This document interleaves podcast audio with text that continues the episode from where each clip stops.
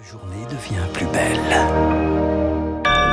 C'est bientôt le week-end, nous sommes vendredi, il est 6h30, voici votre premier journal.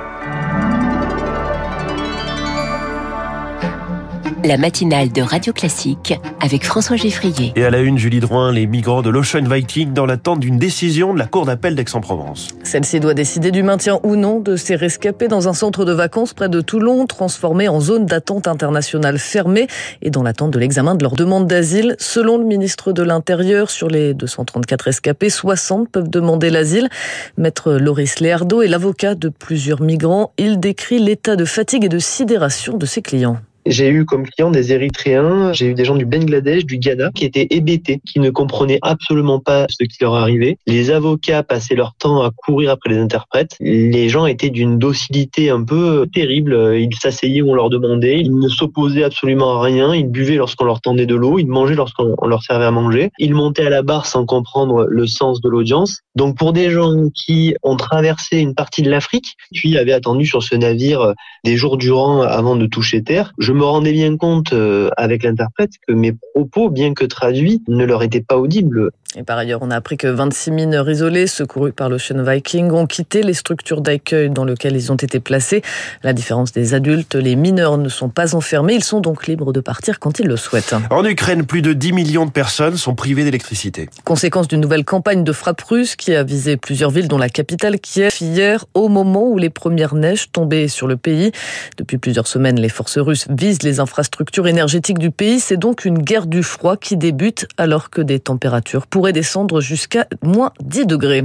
Et puis au procès du vol MH17 abattu par un missile en 2014, trois hommes issus des forces séparatistes russes mais absents lors de l'audience ont été condamnés à la perpétuité pour leur rôle dans le crash de cet avion de la Malaysia Airlines qui transportait 298 personnes. Hier, l'Australie a exhorté la Russie à remettre ses accusés aux mains de la justice, l'accusant de protéger des meurtriers. Washington condamne enfin fortement le nouveau tir de missile nord-coréen tombé au large du Japon. Aucun dégât, mais les autorités japonaises parlent d'actes de provocation inacceptables. En France, six mois de prison ferme requis contre les deux chasseurs impliqués dans la mort de Morgan Keane. Cet homme de 25 ans tué d'un coup de fusil dans son jardin du Lot en 2020. L'auteur du tir, un chasseur de 35 ans inexpérimenté, a reconnu ne pas avoir bien identifié la cible avant de tirer. Le procureur a également requis six mois de prison ferme contre l'organisateur de la battue. Un procès devenu symbolique pour Hélène Touy, avocate de l'association One, One Voice, qui s'est portée partie civile. Ce drame met en exergue l'absence totale de contrôle les règles élémentaires de sécurité n'ont pas du tout été respectées. C'est pour ça que le directeur de la battue était, était poursuivi d'ailleurs. En tout cas, une chose est sûre, c'est qu'il faut que ça soit une sanction qui soit dissuasive, que ce soit un message fort qui soit envoyé euh, à destination euh, des fédérations de chasse, des chasseurs. Et en plus, il va falloir vraiment se poser la question de ces questions euh, d'armes, ces carabines qui sont d'une puissance beaucoup trop importante. Et donc, il faut qu'ils prennent ça en considération et que euh, les autorités aussi prennent des mesures euh, drastiques pour assurer la sécurité dans les campagnes. Le délibéré du procès aura lieu le 12 janvier et comme première réponse pour réglementer la chasse, un délit d'alcoolémie comme pour les automobilistes est envisagé par le gouvernement. J-2 avant le lancement de la Coupe du monde de football. Et si tout le monde commence à y aller de son pronostic, les paris en ligne se multiplient comme à chaque grande compétition au point que le conseil départemental de la Seine-Saint-Denis a lancé une campagne d'affichage pour prévenir les risques d'addiction car selon une enquête de l'autorité nationale des jeux, l'ANJ, un joueur sur quatre a déjà emprunté ou vendu un objet pour rembourser ses dettes.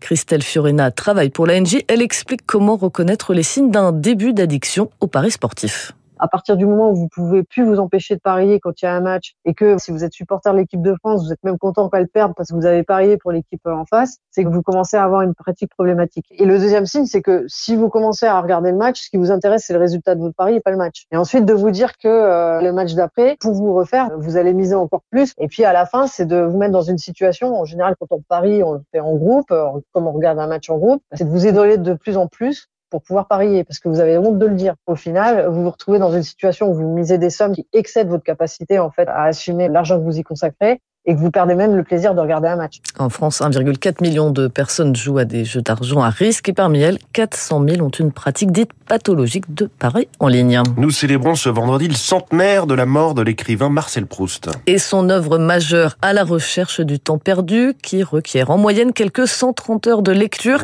L'œuvre d'une vie commencée en 1908 et poursuivie jusqu'à sa mort.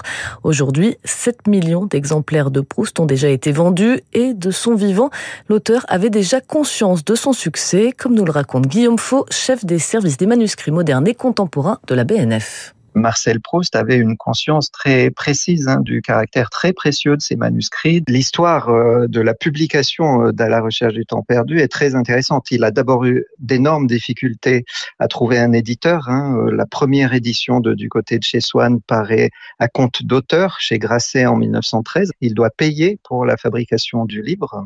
Et puis Gallimard revient avec À l'ombre des jeunes filles en fleurs qui consacre un petit peu le succès. Le roman va avoir le prix Goncourt Parallèlement, il avait euh, pris soin de faire préparer une édition de luxe qui montre bien qu'il avait confiance en son succès, en l'écho que son texte allait rencontrer. Un propos recueilli par Victoire Fort et sachez que la BNF propose une exposition conçue comme une véritable traversée dans la recherche du temps perdu.